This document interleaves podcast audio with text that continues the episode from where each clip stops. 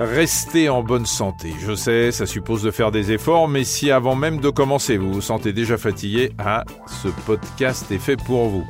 Parce qu'un petit geste santé peut changer beaucoup de choses, tous les samedis, les spécialistes que nous avons choisis vous aideront avec des conseils pratiques pour garder la forme. Ils répondront aux questions de Cécile, notre journaliste Dr Good. Alors cette semaine, Cécile, qui avez-vous rencontré? Eh bien, cette semaine, Michel, j'ai interrogé Maxime Elbaz, qui est docteur en neurosciences et expert en objets connectés au Centre du sommeil et de vigilance de l'hôpital Hôtel-Dieu à Paris. En cette période de confinement, il va nous expliquer comment et pourquoi il est essentiel de préserver son cycle veille-sommeil en gardant des heures régulières de coucher et de lever. Maxime Elbaz a aussi conçu une application pour enregistrer son sommeil. Il nous dira ce que nous pouvons raisonnablement attendre de ces objets connectés. On peut reprendre les, expériences d'isolement euh, dans les caves de Michel Siff dans les années 50, euh, où il s'est mis hors du temps dans les grottes et il s'est mis vraiment au confinement pour analyser justement les rythmes biologiques sur euh, plus de trois mois. Et donc, on, s'est aperçu que isolé, en l'absence de sollicitation sociale, de sollicitation à l'électricité, donc lui, il était vraiment confiné hors du temps, sans électricité, sans ordinateur. Et on voit que le rythme veille-sommeil est complètement décalé. C'est-à-dire qu'on vit sur un rythme pas de 24 heures, mais de 25 heures. Donc, en fait, on vit de manière plus lentement. Alors, comment éviter en cette période de confinement de se dérégler, de, se mettre ce qu'on appelle en free running, c'est-à-dire en, libre cours. En fait, on est en libre cours. Tantôt, on va dormir euh, dans l'après-midi, on va faire des longues siestes. Ensuite, on va, on va dormir de manière plus courte parce qu'on angoissé avec l'actualité.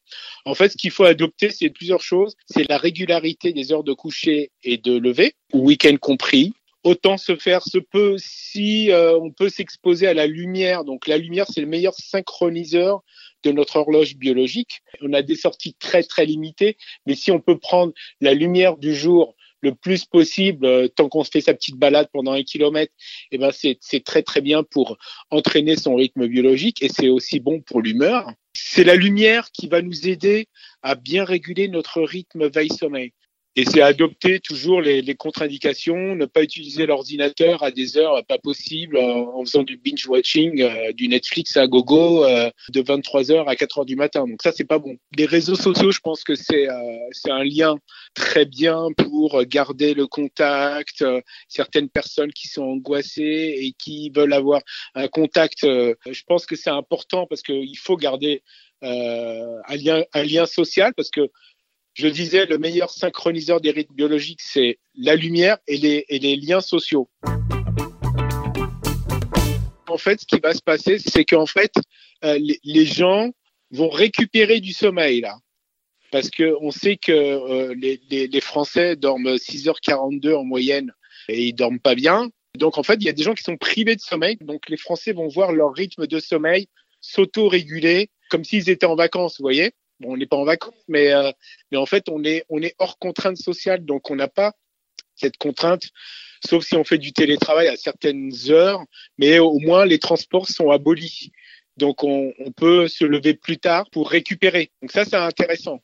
Pour les sommeils des, des adolescents, euh, je pense que ils sont en perte de sommeil, en privation de sommeil quand ils vont à l'école ou quand ils vont au lycée. Et là, ils vont récupérer. Donc ça vaut le coup de grignoter encore un peu plus de sommeil euh, le matin. Donc euh, toujours en adoptant toujours cette euh, régularité des heures de coucher et de lever, faut pas aussi aller à l'extrême et dormir 12 heures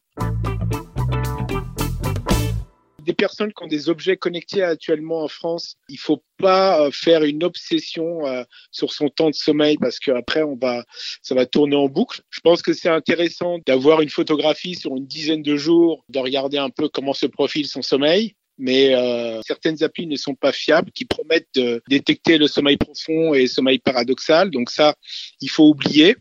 par contre, vous avez des bracelets connectés qui euh, essayent de déterminer des, des, stades de sommeil qui sont plus ou moins fiables. Mais ces objets connectés donnent une tendance sur le temps de sommeil. Et on sait que le temps de sommeil, c'est un indicateur de bonne santé physique, mentale, euh, anxiété, euh, dépression, etc., etc. Et notre application, bah, elle se démarque des autres parce que elle va mesurer et le sommeil et les ronflements pour voir si vous avez un problème d'apnée du sommeil. C'est un pré-dépistage et l'appli sur sur l'Apple Watch, par exemple, elle est encore plus fiable parce que elle le mesure au niveau du poignet. Parce que euh, mesurer à même le corps, au niveau du poignet, on mesure et la fréquence cardiaque et les mouvements du corps qui vont nous donner les, tendances de, du temps de sommeil et les ronflements. Donc ça, c'est intéressant. Quant aux couples qui dorment dans deux lits différents pour cause de coronavirus, il est possible que votre sommeil soit perturbé par ce changement d'habitude. Mais ce système de chambre apparaît très temporaire. Dites-vous que les retrouvailles n'en seront que meilleures quand vous aurez vaincu le virus. Allez, bon week-end à tous.